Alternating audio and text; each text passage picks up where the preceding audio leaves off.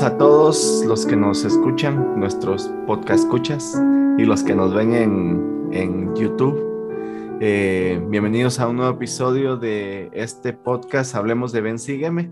El día de hoy tenemos una, una lección muy buena que comprende del 17 al 23 de enero, que va de, bueno, es Génesis 5 en la Biblia, en el Antiguo Testamento, y Moisés 6 en la Perla de Gran Precio. Eh, el título es Enseña estas cosas sin reserva a tus hijos. Entonces hoy vamos a hablar un poquito eh, de, la, de lo que viene después de que Adán y Eva fueron expulsados del jardín de Edén. Y para eso eh, le voy a dar el tiempo a Joel. ¿Cómo estás, Joel? Bien, bien, bastante tranquilo.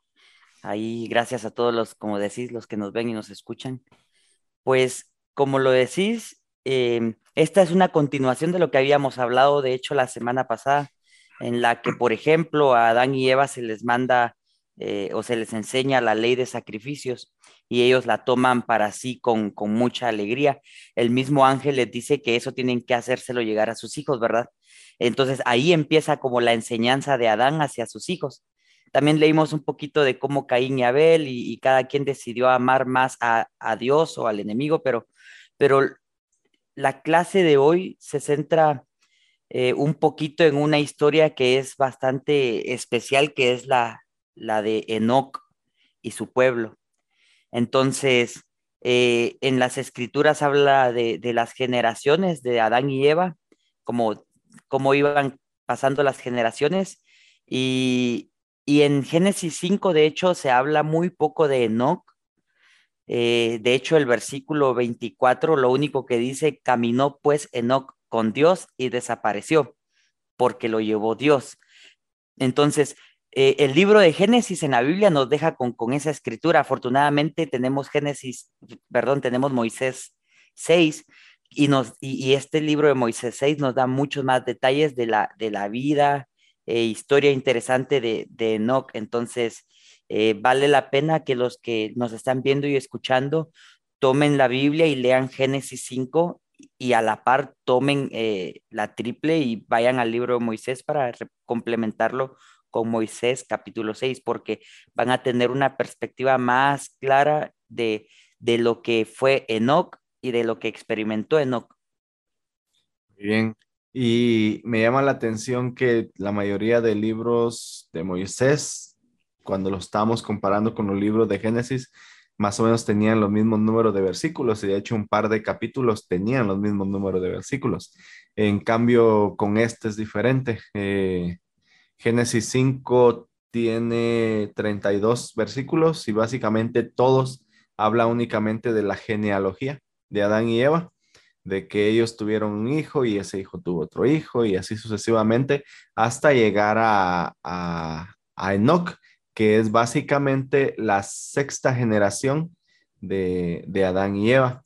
Mientras que el capítulo 6 de Moisés nos da 68 versículos, entonces es casi el triple de versículos de lo que tiene Génesis 5. Y eso, como decías, nos ayuda a entender un poco más eh, la vida de Enoch, quién era Enoch, eh, cómo a la vez ellos enseñaban el Evangelio a sus descendientes y eh, la forma y las razones por las que eh, Génesis menciona que Enoch caminó con Dios y que fue llevado por Dios. Entonces, vamos a hablar un poquito de qué es un vidente, de cuál es una de las funciones de los profetas, eh, un poquito de de cómo nosotros podemos efectuar o llevar a cabo llamamientos, aunque nos sintamos que no somos tan capaces. no pasó por eso también. Y algunas otras cosas eh, acerca de la doctrina de Cristo y por qué deberíamos enseñarla a nuestros hijos.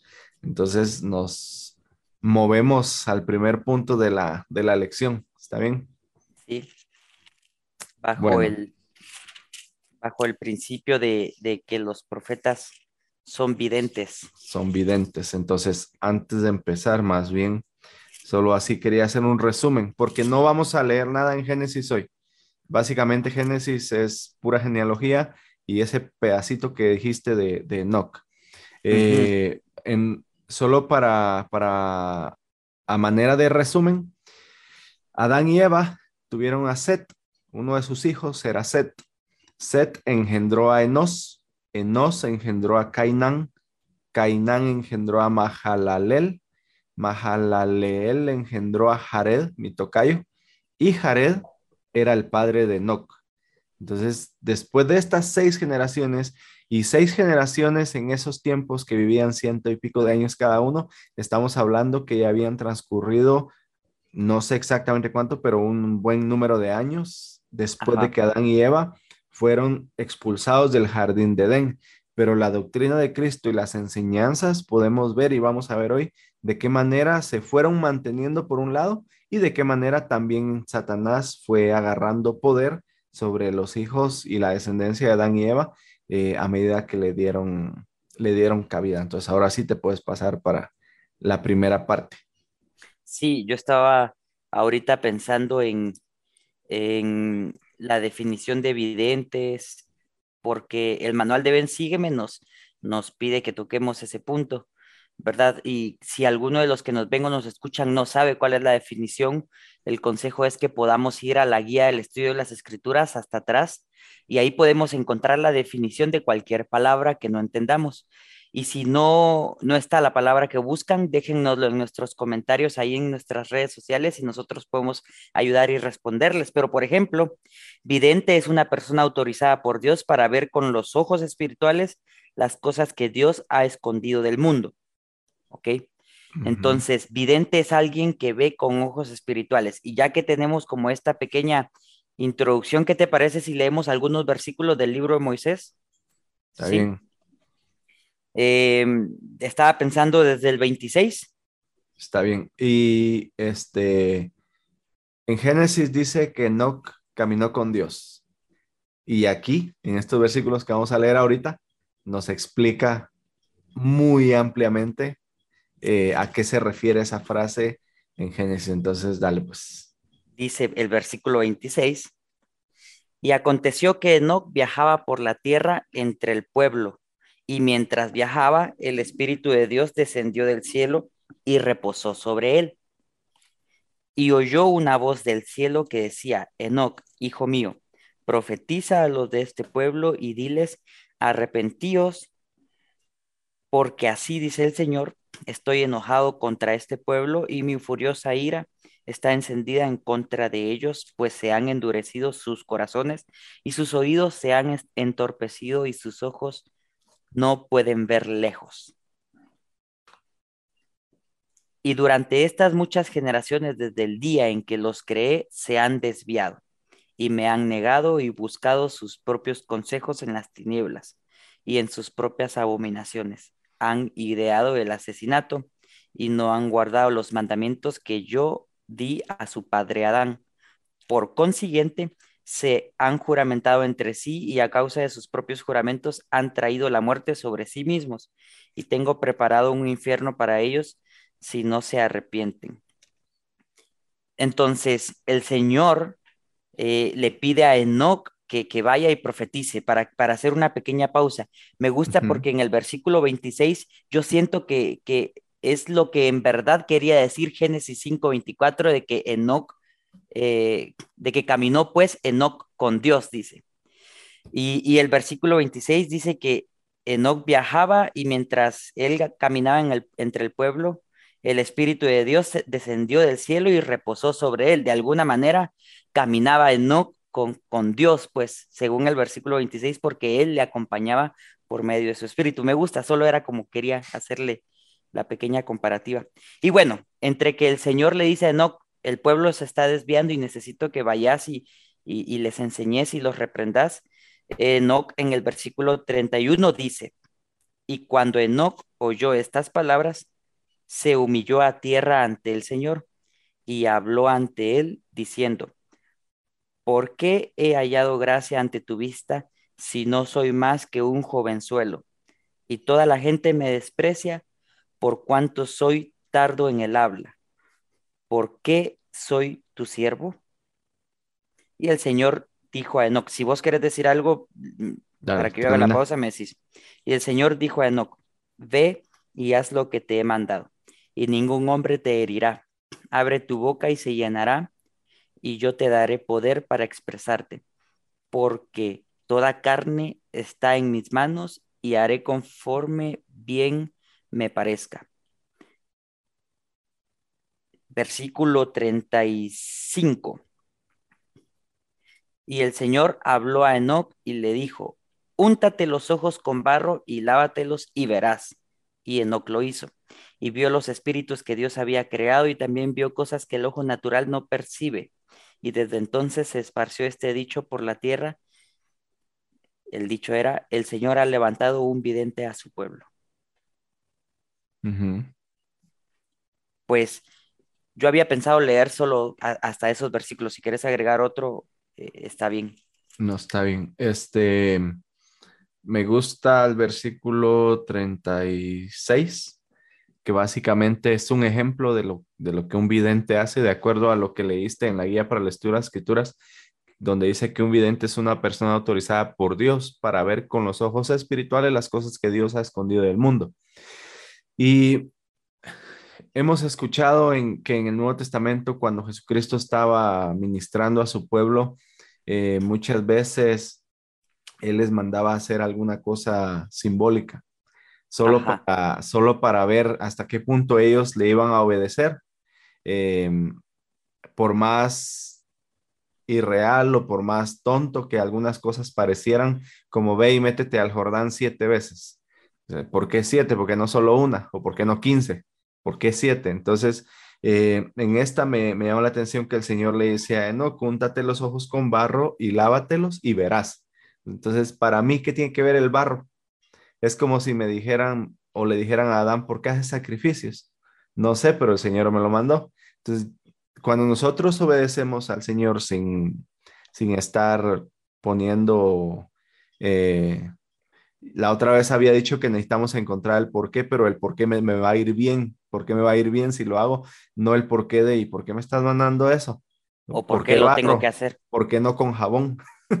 o por qué no solo con agua, cosas así. Cuando nos ponemos a ver ese tipo de porqués, ahí perdemos la bendición, siento yo. Cuando tenemos que pagar el diezmo y decimos, ¿por qué tengo que pagar el diezmo si el Señor no necesita mi dinero? Él no necesita mi dinero, pero yo sí necesito las bendiciones.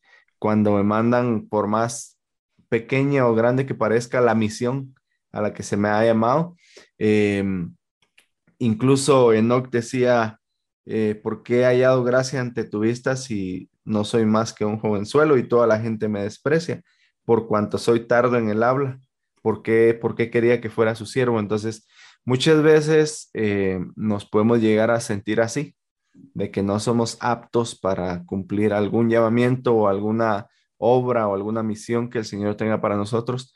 Y, y decidimos decir que no. Nos llama un llamamiento y decimos que no porque no podemos y ahí perdemos la bendición. O cuando decimos, ¿por qué a mí? ¿Por qué yo? ¿Por qué tengo que, uh, ¿por qué tengo que llevar camisa blanca? Nunca se me va a olvidar la vez que alguien me, que alguien me contó eh, que en una reunión le preguntaron a una autoridad general, ¿por qué tenemos que llevar camisa blanca los domingos? Él le contestó, el Señor no le va a juzgar si lleva camisa blanca o no, pero sí le va a juzgar por su obediencia. Entonces, eh, igual aquí el Señor no, no iba a juzgar qué tan negro o café estaba el barro, sino que lo hiciste. Entonces, cuando el Señor nos manda algo y, lo hacemos, em, ganamos las bendiciones y más adelante en los versículos eh, del 37 en adelante podemos ver la manera en que el Señor bendijo a Enoch y la manera en que él cumplió las promesas que le estaba dando a Enoch porque Enoch fue obediente. Y no sé si los queremos leer o queremos dejar que, el público lo lea, pero eh, me llama la atención eso, de que ellos hacían lo que el Señor les decía y, entonces recibían la bendición. Sí. Em, yo solo quería agregar algo con respecto a lo de los videntes y me llama mucho la atención el versículo 27, como refiriéndose a otras personas que se habían desviado, dice al final, y sus ojos no pueden ver lejos. Y entonces, eh, ¿qué es lo que hace que una persona, qué es lo que hace que yo no pueda ver lejos? qué es lo que hace que, que yo, en lugar de ser obediente, eh, le quiera llevar la contraria a mis líderes, o, como vos lo decías, que busque el por qué, pero no el por qué bueno, sino el por qué malo. Entonces, eh, ¿qué era lo que no estaba haciendo bien para que él sí se le diera la bendición de ver más a comparación de los que no podían ver lejos? Entonces, eh, eso lo quería resaltar porque a veces nosotros eh, somos los que nos privamos de la bendición de ver, de ver las cosas claras con nuestras malas decisiones, con, con los, los pecados que cometemos sabiendo que los queremos cometer. Nosotros mismos nos ponemos vendas en los ojos para no ver lejos, a diferencia de Enoch, que a pesar de sus debilidades, tenía el corazón dispuesto para obedecer a Dios con lo que, con lo que fuera. Entonces, em, eso, eso quería agregar yo con, la última parte de, de, que, de que es importante que hayan videntes y que los profetas son videntes, pero que también nosotros podemos ver con más claridad, con ojos espirituales, si decidimos seguir al Señor y, y hacer las cosas bien, pues. Sí, y me llama la atención donde dice que es tardo en el habla y me recordé de Moisés. Y pues más adelante vamos a hablar de Moisés. Moisés era otro que a pesar de sus eh, debilidades, el Señor le llamó y le, le, ofreció ayuda y le cumplió la ayuda que, que le había prometido. Eh, algunos otros ejemplos que da el manual están en Jeremías, cuando el Señor básicamente llama a Jeremías, eh, Jeremías le contesta a Señor Jehová, le dice, he aquí, no sé hablar porque soy niño. Y Jehová le contesta, no digas, soy niño, porque a todo lo que te envíe irás tú y dirás todo lo que te mande, punto. Y, le, le sigue diciendo un par de cosas más, pero o sea, el Señor no está viendo cómo te sentís vos, sino que el Señor ya sabe la manera en que vos podrías desarrollar cierta habilidad o cierta misión, si tan solo decís que sí. Nefi muchas veces dijo que él era un hombre débil y que no se gloriaba en, el, en su propia fuerza, sino en la fuerza del Señor. Y eso también le ayudó a Nefi a poder hacer todo lo que hizo. Eh, al mismo tiempo, me recuerdo tal vez Samuel en la manita, también tenía miedo de ir a profetizar entre los lamanitas, entre los nefitas más bien, que ya se habían, que ya se habían este, eh, descarrilado. Pero, pero cuando se hace y se hace con el por qué correcto, el Señor nos bendice y nos apoya. Y, no hay llamamiento chiquito y no hay llamamiento grande que, que si el Señor nos llama y nos pone ahí, que no podamos realizar. Nomás tenemos que buscar su ayuda. Creo que, creo que fue presidente Monson el que dijo que el que al Señor, el que el Señor llama, eh, capacita, ¿no? Entonces, eh, pienso que está mal el hecho de que rechacemos llamamientos. Aunque nosotros creamos que tenemos una muy buena excusa, yo soy de los que creen que, que un llamamiento o una asignación no se puede rechazar, a menos que sea porque uno mismo sabe que no está bien en cuanto a dignidad. Si no hay problemas con dignidad, creo que los llamamientos y las asignaciones no deberían de rechazarse porque nosotros tenemos que poner nuestro hombro a la lid, dice el himno. Entonces, estos son ejemplos claros de gente que sí tenía limitaciones reales, algunas limitaciones físicas, que por ejemplo el ser tardo del habla podría incluso crear burla entre el pueblo en lugar de, admiración y deseo de aprender, podría haber causado cualquier otro tipo de reacción. Entonces, esas limitaciones que sí son reales de estas personas, pero que a pesar de eso deciden decirle al Señor, sí Señor, en lo que pueda yo voy a estar, ¿sí? Y, y pues las escrituras después nos, nos enseñan de que estas personas por lo, por lo regular hacen un buen trabajo. Entonces, para los que nos ven y nos escuchan, si en algún momento los llaman a, a prestar algún tipo de servicio, asignación o llamamiento y se sienten incapaces, me gustaría invitarles a, a, pues a recapacitar, porque aun cuando no estemos capaces, el Señor va a dar los medios para que nos capacitemos y, y las cosas a veces, a veces uno, uno cree que, no, va, no va a pasar o algo así, pero, pero en ese tipo de personas, las personas humildes que saben poco y que, y que se esfuerzan, en ese tipo de personas es donde se pueden experimentar los mejores milagros, los milagros más especiales, los cambios más importantes en el resto de las personas. Tal vez alguna experiencia en la misión se les venga a la cabeza ahorita en la que el misionero más humilde, el misionero que sabía menos o el que menos dominaba el idioma, era el que tocaba el corazón de la persona más dura y hacía que esta persona cambiara o, o, volviera a Cristo. Entonces, que, que estas limitaciones que nosotros creemos que tenemos no puedan ser un obstáculo para, para obedecer a Dios y para servirle, porque a pesar de todas nuestras debilidades o ineptitudes o, cosas así, el Señor nos necesita y nos llama. Y si nosotros estamos listos y prestos, estoy seguro que van a haber milagros en, en, el, en el tiempo que estemos en el servicio. Sí, y yo sí creo que sí, algunas veces podrías decir que no, aparte de dignidad. Sí. Por tu salud, tal vez, a veces. Eh, y no, o sea, una cosa es nacer tartamudo, pienso yo, y otra cosa es que si te enojas un día te va a dar un paro cardíaco. O sea, hay, hay algunas, eh, o de que el preocuparte mucho por los miembros te vaya a hacer decaer en tu salud al punto que te puedes morir de depresión. Eso podría tal vez ser un... Eh, eh, y no quiero excusar a nadie, porque como vos decís, si se puede hacer, se hace, pero que no seamos nosotros los que estemos buscando una excusa para decir que no. Que si hay una razón real, que si mi doctor me dijo que, que no podía estarme eh, traspasando o que no podía tener mucha actividad física o que no podía estarme preocupando mucho. Por ejemplo, yo que soy presidente de Corum de Elders ahorita y que tengo que estar tratando de ver qué hacer con a veces con varias familias que están pasando por dificultades.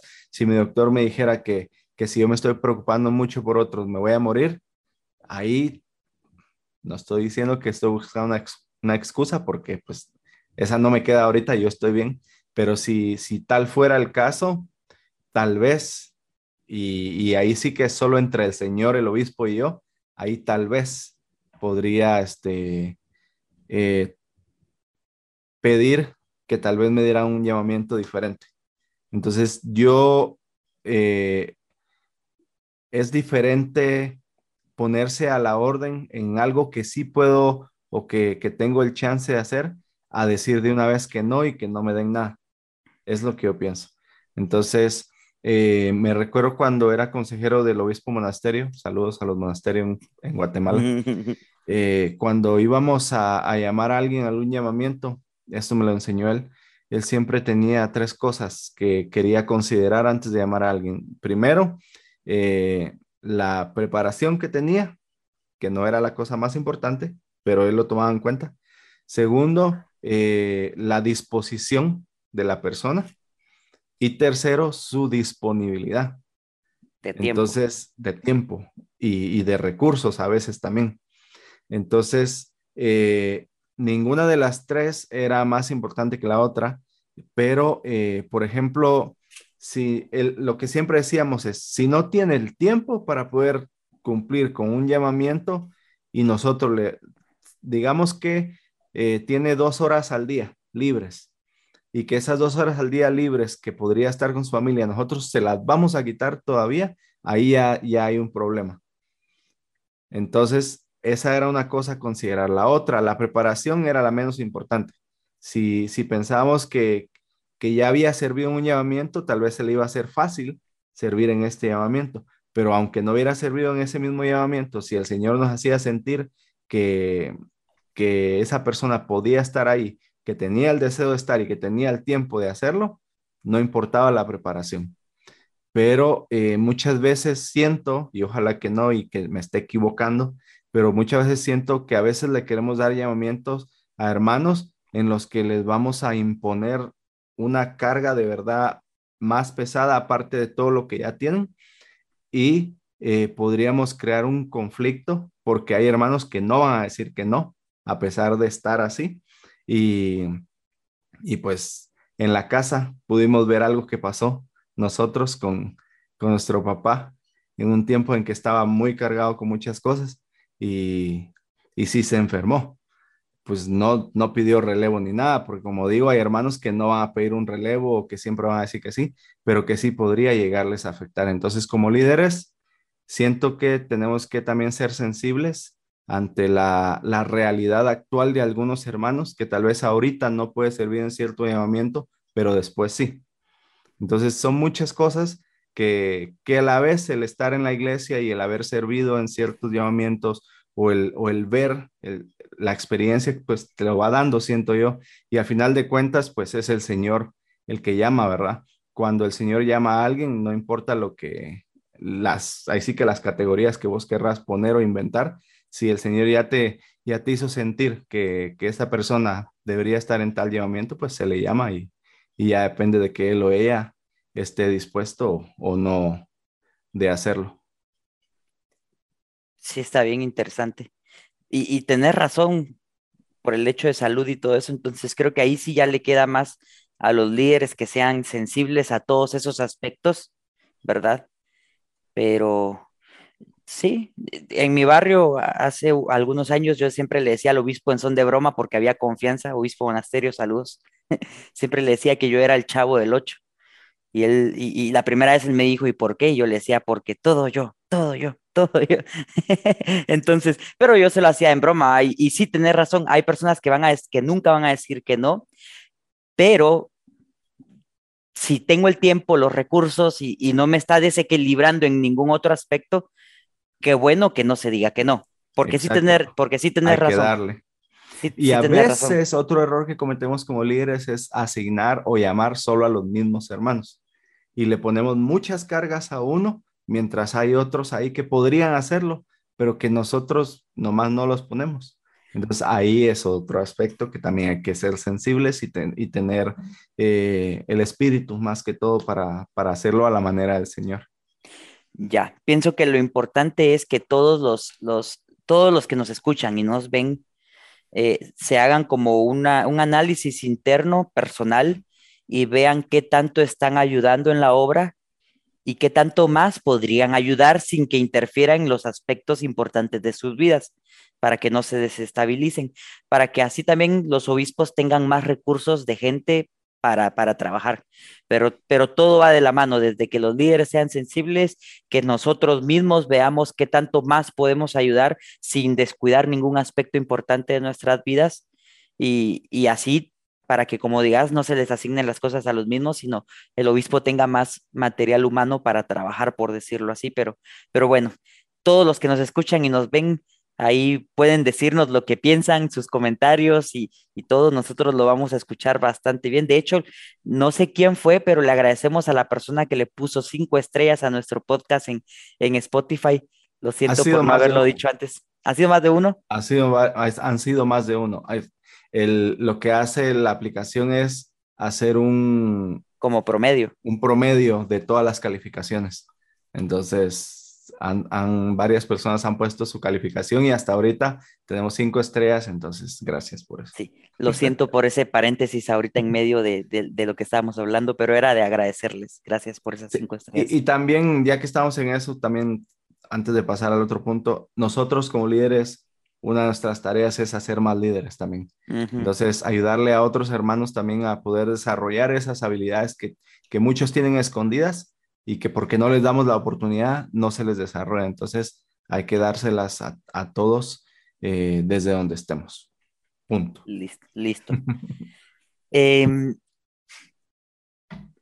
volviendo a, a Enoch y a las enseñanzas, desde el tiempo de Adán, el centro de todo era que, que, podíamos ser salvos mediante la expiación de Cristo. Entonces, siempre desde el tiempo de Adán, la doctrina de Cristo ha sido importante. Y lo repito, cuando se le expulsó a Adán y a Eva, se les enseñó la ley de sacrificios, que era una representación del sacrificio de Jesucristo, nuestro Salvador. por medio de la cual podíamos y podemos recibir el perdón de nuestros pecados. Entonces, eh, eh, Ben Sígueme nos manda a, analizar un poquito de cómo, cómo desde el tiempo de Adán y Eva eh, se, enseñaba esto y, nos pregunta por qué es importante entonces saber que esas verdades se han enseñado desde los días de Adán y Eva. Entonces, en base a esa pregunta, no sé si quisieras leer algunos versículos específicos o solo dar la respuesta de lo que pensás, porque es importante saber que la doctrina de Cristo es fundamental en el plan de Dios y que se ha enseñado desde los días de Adán y Eva. Sí, este, quiero leer dos versículos, aquí mismo en Moisés 6. Eh, el manual nos lo, nos lo sugiere, no voy a leer todos, pero sí un, par. Entonces, eh, en donde nos quedamos leyendo en el versículo 36. 36. Eh, de ahí en adelante empieza Enoca a predicar. Predicar y el Señor empieza a cumplirle sus promesas de que lo iba a proteger y que la gente lo iba a escuchar y todo eso. Y en el versículo 47, eh, para allá ibas.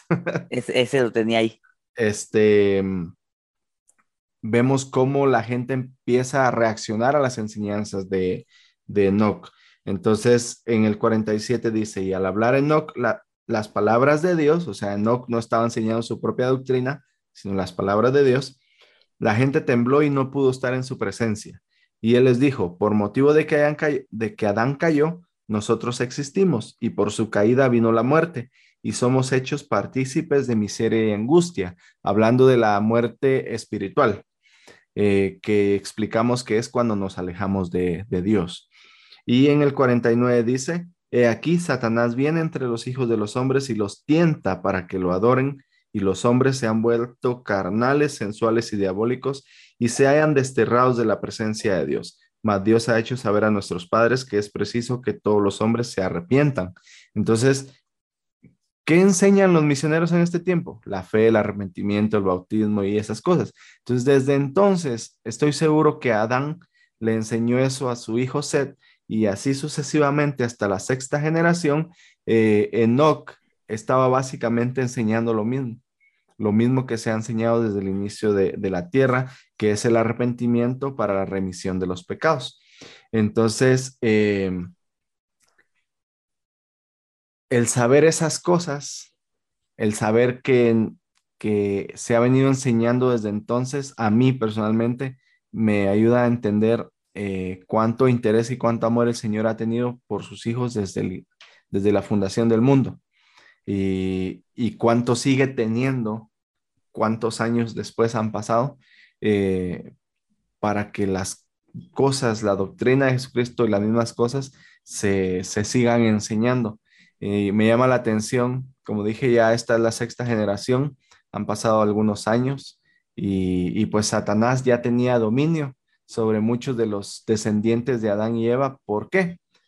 Hablamos hace una semana que porque ellos con su albedrío escogieron seguir o hacer las cosas como Caín, decía que él escogió seguir a escuchar a Satanás. Entonces, eh, es por eso que él había llegado a obtener el poder a tal punto que, era necesario que no fuera y les predicara el arrepentimiento a todas estas personas. Sí, y, para volver a la, hacer como un pequeño repaso, cómo pasar de no puedo, Señor, porque soy tardo en el habla, a, y las personas temblan y, se sorprenden al escucharme. Entonces, yo, yo quiero resaltar esto otra vez. Si, si ustedes, los que nos escuchan y nos ven, tienen algún llamamiento o, sienten que no, que, que no pueden hacer ciertas cosas en, el servicio de Dios, déjenme decirles que, que cambien de pensamiento porque se están privando de, experiencias espirituales importantes, se están privando de, milagros en la vida de, ustedes y de las personas a las que sirven. Entonces, no se sientan como que no pueden, no se sientan incapaces. Así sea el llamamiento que sea, darle la clase a los niños de la primaria o escuela dominical de adultos o lo que sea, gracias a su servicio, aunque no sean los mejores maestros del mundo, gracias a su servicio, yo estoy seguro que la vida de, sus alumnos, por ejemplo, está cambiando. Y, están haciendo algo bueno por, por una familia y, las consecuencias, cuando se, se, habla de familias, las consecuencias son eternas porque se, se, basan de generación en generación. Entonces, solo quería volver a resaltar esto porque fue lo que pasó con, con Enoch, a pesar de que él se sentía mal o incapaz, el Señor estuvo a su lado y le permitió predicar con poder y autoridad. Ahora, em, en el versículo 52 también se enseña de que tenían que arrepentirse, como bien lo decías, que creyeran y se arrepintieran. Y también se habla del bautismo en el agua. Y hasta bajito dice también, recibirás el don del Espíritu Santo. Entonces, ahí están los primeros principios y ordenanzas del Evangelio, como lo enseña en los artículos de fe, los primeros principios y ordenanzas que los misioneros le enseñan a las personas eh, miembros y no miembros de la iglesia. Eh, la doctrina de Cristo, en esencia, eh, creo que creo que es lo más importante a enseñar que las personas crean en Cristo y que crean que por medio de Él pueden ser salvos. El testimonio del profeta José Smith es importante para que crean en, la restauración y en lo que eso, eso abarca. Pero si tienen un testimonio de Jesucristo, de su expiación y de que por medio de Él somos salvos y, leen las escrituras, eh, es muy probable que terminen teniendo el testimonio también de, del profeta, el testimonio de, del sacerdocio y, todos esos como eh, aspectos que al final de cuentas van y recaen sobre el mismo punto, el mismo centro, el cual es Jesucristo como nuestro Salvador. Entonces, eh, creo que ya, ya podemos decir por qué entonces es importante saber que desde, tiempo, desde los tiempos de Adán y Eva se enseñaban estas cosas y que, y que sigue siendo, siguen siendo los mismos eh, la misma doctrina la que se enseña a, lo largo del tiempo, hasta el grado de que es la misma que se enseña hoy. Va. Sí, y regresando un poquito donde decías lo de que la gente temblaba, ¿cómo pasó en Noc de, de ser tardo en el habla, que la gente temblara cuando él enseñaba y de cómo maestros o líderes en la iglesia pueden hacer lo mismo? Eh, tenemos que recordar que al final cuando enseñamos es el Espíritu quien habla al Espíritu de los que nos están escuchando. Entonces, si nosotros eh, ponemos de nuestra parte, preparándonos, estoy seguro que Nox se preparó, preparó su discurso, eh, oró, probablemente ayunó, no sabemos exactamente cómo se preparó, pero si nosotros hacemos todas esas cosas, entonces el Espíritu va a venir y va a hablarle al Espíritu de la otra persona. Y cuando eso sucede es cuando las personas o tiemblan porque saben que le están diciendo la verdad y tienen miedo, o se glorifican y se gozan porque saben que le están diciendo la verdad y saben que han sido obedientes y que el Señor les va a bendecir. Entonces, eh, hay que buscar el Espíritu para poder hacer eso.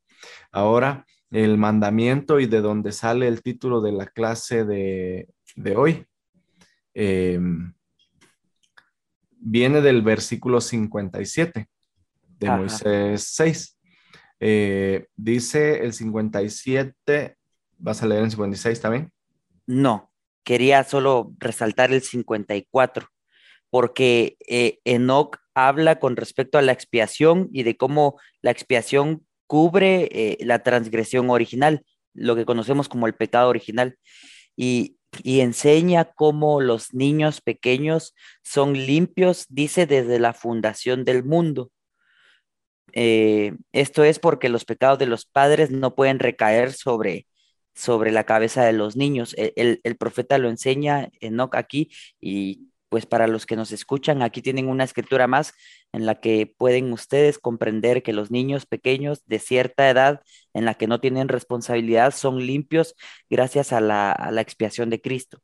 Después ahí mismo dice de que ya cuando los niños crecen, empiezan a crecer, entonces nace el pecado en sus corazones y, ahí es cuando ya son responsables de, de, cometer pecados por sí mismos y ahí es donde ya necesitan estas personas arrepentirse, así sean de 10 años, ya saben y comprenden las cosas y desde los 10 años los niños deberían de también aplicar el arrepentimiento en sus vidas. Y prueban lo amargo para saber apreciar lo bueno, que sabemos que era parte del plan, eh, que por medio del albedrío pudiéramos discernir, como dice el 56, el bien del mal y, y entonces poder progresar. Si, como decía la semana pasada, si Satanás nos quitaba el albedrío, muy probablemente no, no, no nos iba a poner tentaciones ni cosas malas enfrente, sino solo cosas buenas. Todo iba a ser felicidad, todo iba o sea, no íbamos a tener no iba a ser felicidad porque no íbamos a saber qué era felicidad. Exactamente, todo iba a ser como, como dice Ley. Como todo un conjunto. Algo así dicen. Algo así, no, todo iba, ay, no recuerdo cómo dice Ley en Segunda Nefi, pero, pero sí, o sea, no hubiera habido nada. Eh, todos hubieran venido a la tierra y todos hubiéramos regresado a, la presencia de Dios sin haber progresado, sin haber probado lo bueno ni lo malo. De modo que todas las cosas necesariamente serían un solo conjunto, dice. No sé si a eso te referías. Sí, no, no hay nada. Entonces, para eso tenemos el, el albedrío y para eso necesitamos probar lo amargo también para saber apreciar lo bueno. Y entonces ahora sí, el título de la lección viene del versículo 57 que dice, enséñalo pues a tus hijos que es preciso que todos los hombres en todas partes se arrepientan o de ninguna manera heredarán el reino de Dios, porque ninguna cosa inmunda puede morar allí, ni morar en su presencia, porque en el lenguaje de Adán su nombre es hombre de santidad, y el nombre de su unigénito es, y es el Hijo del Hombre. Sí, Jesucristo, un justo juez que vendrá en el meridiano de los tiempos. Por tanto, te doy el mandamiento de enseñar estas cosas sin reserva a tus hijos diciendo, y ahí viene otra vez lo que vos estabas diciendo antes, eh, el Evangelio de Jesucristo, en una manera bien resumida. Ahora nomás me gusta que dice que debemos enseñar esas cosas sin reserva. O sea, si mi hijo de 3, 4 años me viene a hacer una pregunta del Evangelio, no le voy a decir, espérate que tengas 8 y ahí te explico. O sea, no importa la edad o la pregunta del Evangelio que me haga, yo debería, y les decía una vez a, los hermanos en la iglesia, yo debería siempre darle una respuesta a mis hijos o a los jóvenes o a los niños en la primaria. Nunca debería dejarlos ir sin una respuesta cuando me han hecho una pregunta del Evangelio. ¿Por qué?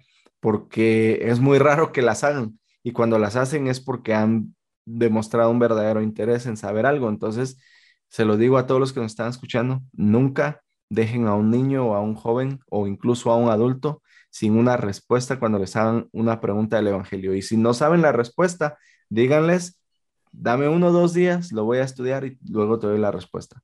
Pero que nunca se queden sin una respuesta. Entonces, ¿qué son las cosas que el Señor quería que, que se enseñaran? Esto que está pasando ahorita uh, es Enoch contando lo que el Señor le dijo a Adán. Esto no es Enoch enseñando esto, sino es Enoch contando lo que el Señor le dijo a Adán desde que los expulsaron del jardín de Edén. O sea, desde ese entonces el Señor quería que se enseñara lo siguiente en el 59, que por causa de la transgresión viene la caída, la cual trae la muerte. Y como habéis nacido en el mundo mediante el agua y la sangre y el espíritu que yo he hecho, y así del polvo habéis llegado a ser alma viviente, así igualmente tendréis que nacer otra vez en el reino de los cielos del agua y del espíritu y ser purificados por sangre, a saber, la sangre de mi unigénito, para que seáis santificados de todo pecado y gocéis de las palabras de vida eterna en este mundo y la vida eterna en el mundo venidero, sí, gloria inmortal y empieza a explicar luego acerca del Espíritu Santo, eh, porque por el agua guardáis el mandamiento, por el Espíritu sois justificados y por la sangre sois santificados. Y sigue hablando más acerca del Espíritu Santo también. Eh, yo no lo voy a leer, no sé si vos querés leer algún otro versículo más adelante. No. Este, pero eh, les invitamos a que los lean todos. Y entonces más adelante, en, del 64 a unos más adelantes, enseña cómo se bautizó Adán. porque no era, no estaba bien que el Señor le dijera a Adán, ve a enseñarle a todos que se tienen que bautizar, y, pero vos no, vos no te bautices, no te preocupes. También se tenía que bautizar. Entonces en el 64, como dije, este es no contando la experiencia de Adán, dice, y cuando el Señor hubo hablado con Adán, nuestro padre, sucedió que Adán clamó al Señor, y lo arrebató el Espíritu del Señor y fue llevado al agua y sumergido en el agua y sacado del agua. Y de esta manera fue bautizado y el Espíritu de Dios descendió sobre él y así nació del Espíritu y fue vivificado en el hombre interior. Y hay un montón de cosas que, que podríamos hablar aquí, como por ejemplo, eh, que tenemos que arrepentirnos, que lo que nos limpia es la sangre de Cristo, o sea, su expiación, que necesitamos el bautismo por agua, pero también el bautismo por el, por el fuego o por el Espíritu, que si, no si solo nos bautizamos por agua es un bautismo incompleto y de hecho, y ojalá que no me caiga arena, decimos ahí en, una conversación normal, pero esto que, voy a decir eh, es así. Cuando nosotros nos bautizamos en el agua, siempre le decimos a los niños, ahí en el agua se van a quedar tus pecados. Eso no está bien.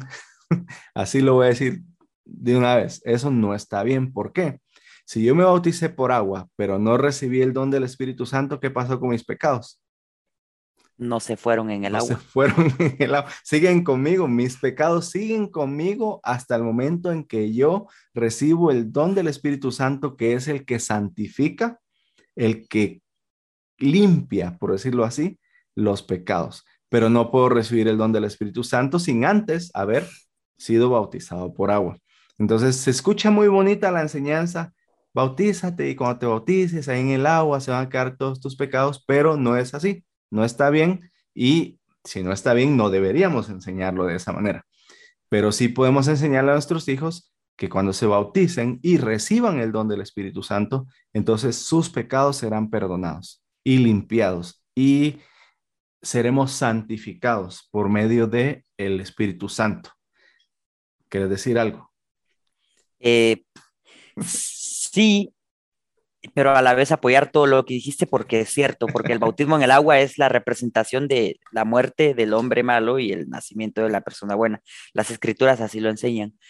Y la otra cosa, espérame, en el 64, ah, eh, en el bautismo de Adán dice, fue sumergido en el agua y sacado del agua. Así es como funciona un bautismo, eh, así se bautizó Jesucristo eh, y así es como deberíamos ser bautizados. Ese es un bautismo correcto. Correcto. Y, justo iba a, resaltar ese punto de que hay personas que dicen, no, pero es que también yo ya me bauticé, ¿verdad? Y le tiran como un poquito de agua en la frente o no sé, X, Y bautismo. Y, debemos de recordar que una parte importante de ser bautizado también es ser bautizado por alguien que tiene la autoridad de Dios, el sacerdocio, el permiso de Dios para hacerlo. Entonces, entonces, eso quería resaltar también. Y el hecho de que lo bien que se le hace a la, el bien que se le hace a la sociedad cuando a los hijos se les enseña la doctrina de Cristo.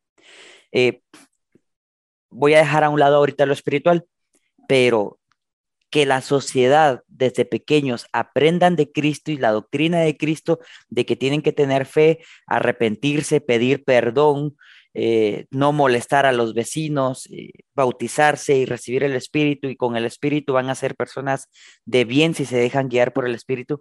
El bien que se le hace a la sociedad es grandísimo. Mucha de la delincuencia que hay en el mundo es porque las familias dejan de enseñar la doctrina de Cristo y los niños empiezan a tomar decisiones incorrectas desde jóvenes y, y se pierden. ¿Ya? Entonces, se le hace mucho bien a la sociedad, pero ¿Y, por qué lo decía? Porque también en el libro Morón dice, y todos tus hijos serán instruidos por el Señor, y grande será la paz de tus hijos. Entonces, hay paz cuando se le enseña a, las, a los niños desde pequeños la doctrina de Cristo. Los niños, al final de cuentas, el versículo 56 dice que se nos concede discernir entre el bien y el mal y que somos nuestros propios agentes. El niño, al final de cuentas, va a escoger si sirve a Jesucristo o si no lo quiere servir. la persona ya adulta, joven, va a decidir entre fumar o no fumar, tomar o no tomar, drogar o no drogarse. Entonces, pero eh, es mucho más probable que, que los jóvenes sean jóvenes de bien si aprenden la doctrina de Cristo y la viven, ¿ya? Entonces, como padres, es responsabilidad de ustedes, porque yo no soy papá todavía, pero es responsabilidad de ustedes como padres enseñar estos principios esperando y orando mucho para que sus hijos la reciban para bien y la apliquen y la vivan. Entonces, eh, en algún momento vamos a dar cuentas, yo cuando tenga hijos también, vamos a darle cuentas a Dios de qué tanto le enseñamos a nuestros hijos la doctrina de Cristo y qué tanto pudimos haber influido en que ellos comprendieran la doctrina de Cristo. Eh, vamos a ser responsables de eso, pero, pero al final de cuentas nuestros hijos van a, decidir qué hacer. Yo en lo personal, eh, pues desde pequeño aprendí eh, de, la doctrina de Cristo, iba a la iglesia desde pequeño, desde los 5, 6, 7 años y, y, creo que muchas de las cosas que aprendí eh, han hecho que a lo largo del tiempo eh, tenga algunas cosas claras, como por ejemplo no robar, no matar, no drogarme, no tomar, no fumar. Y, y hasta el momento las tengo claras y he estado esforzándome por cumplirlas yo esperaría que en el futuro todo siga igual, ¿verdad? O sea, estoy trabajando y tratando de que siempre sea así. Es tu elección. Pero en efecto es mi elección y, cualquier cosa puede pasar. Ahora, si, si en algún momento nosotros, a pesar de que se nos enseñó, nos hemos desviado del camino, recordemos la misma enseñanza que recibió Adán. Por medio del arrepentimiento y el sacrificio de Jesucristo, podemos volver al camino aunque yo ya me haya desviado, podemos volver al camino y, nunca es tarde para, para volver, para regresar a los brazos del Señor. Nunca estamos eh, tan hundidos de donde la expiación de Jesucristo no pueda rescatarnos. Entonces, eh, ya sea como hijos o como padres, podemos volver al camino si, si nos esforzamos. Va a requerir mucho, mucha fuerza de voluntad, pero se puede. Y poco a poco podemos ir haciendo los cambios para, para esto. Y recordar que Dios no se mueve del lugar. Así que si ya nos hemos desviado, lo único que tenemos que hacer es regresar. Y la misma cantidad de, de la misma distancia, la misma eh, longitud que nos distanciamos de Dios es la misma que debemos regresar porque Él nunca se movió. Ahora, si los dos se movieran, si yo me muevo y Él se mueve, sería mucho más difícil, pero Él nunca se ha movido. Entonces, la misma distancia que ya recorrí en el camino equivocado, esa misma me debo regresar porque Él siempre va a estar ahí y estoy seguro que hasta se va a acercar. Entonces, va a ser más fácil todavía. Él va a estar más cerca, me va a extender su mano y, me lo va a hacer más fácil el regreso todavía. Entonces, todo lo que dijiste por dos, dijéramos. Eh, apoyo todo lo que dijiste. Y entonces, para, para terminar, me gustaría dejar a todos con, una tarea. En Moisés 6:53, Adán le hizo una pregunta al Señor y me gustaría que todos eh, los que escuchan o nos ven pudieran responderse esa pregunta para sí mismos, si se la quieren hacer a sus papás, si son jóvenes los que nos están escuchando, o se la quieren hacer a sus hijos para ver qué contestan ellos. Eh, me recordé ahorita la dinámica que hicimos cuando era Navidad, que les dijimos que pregunten a sus hijos en qué piensan, qué es lo primero que piensan cuando, cuando es Navidad. Y algunos lo hicieron y algunos compartieron con nosotros lo que les pasó. Entonces, las respuestas de sus hijos, eso me gustó. Entonces, aquí viene otro ejercicio más o menos igual. Pregúntenle a sus hijos lo que dice Moisés 653. ¿Por qué es necesario que los hombres y las mujeres o que el género humano se arrepientan y se bauticen en el agua? Esa es la pregunta que Adán le hizo al Señor. Y la respuesta del Señor está en los versículos siguientes, pero sería un buen ejercicio para los niños, jóvenes o incluso los adultos o para mí mismo, que yo mismo piense que si lo quiero escribir, lo escriba, porque es necesario que los hombres se arrepientan y se bauticen en el agua. Y, estoy seguro que ah, si no tengo una respuesta muy clara, puedo ir a Moisés 6 a estudiarlo y, eso me va a ayudar. O, o, si mi hijo no, tiene, no me da una respuesta muy clara, entonces creo que eso me da la pauta de que debo enseñarle eh, un poco más acerca de estas cosas. Que sea una buena semana para todos, que el domingo, eh, que no hay clase de escuela dominical, eh, que no sea esta una semana perdida de estudio, sino que ya la hayamos estudiado, aunque no vayamos a recibir esta clase. Y, también que nos esforcemos por enseñar estas cosas a, nuestros hijos y a los más pequeños, a los jóvenes y a los niños, ya que em, si lo hacemos desde temprana edad, es muy probable, como vos decías, que crezcamos y que crezcamos con convicciones claras y que va a ser difícil que nos desviemos. Entonces, no sé si quieres decir algo más antes de terminar. Estoy bien. Ok, gracias entonces a todos los que nos escuchan y nos ven. Compartan esto para que otras personas sepan y se enteren del podcast, pero principalmente para que aprendan un poco del Evangelio de Jesucristo. Recuérdense que de vez en cuando eh, tiramos una pedradita ahí para poder este, combatir las falsas doctrinas, por decirlo así, sin necesidad de contender, pero explicando un poco eh, la manera en que el Señor desea que hagamos las cosas. Hoy, por ejemplo, la manera correcta del bautismo. Entonces, que, podamos seguir este, aprendiendo más y que otras personas también puedan aprender de esto. Y si tienen preguntas, pregúntenos y si no sabemos la respuesta, la vamos a conseguir. Y si tienen comentarios, igual déjenos por ahí en la página de Facebook o escríbanos a nuestro, nuestra página personal y ahí les vamos a estar contestando. Nosotros sabemos que estas cosas son verdaderas y las dejamos en el nombre de Jesucristo. Amén. Thank you.